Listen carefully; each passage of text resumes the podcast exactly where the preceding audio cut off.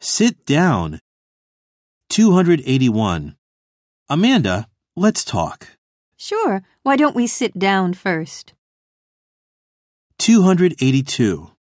Your dog keeps barking all the time. I'm sorry. Let me sit him down now.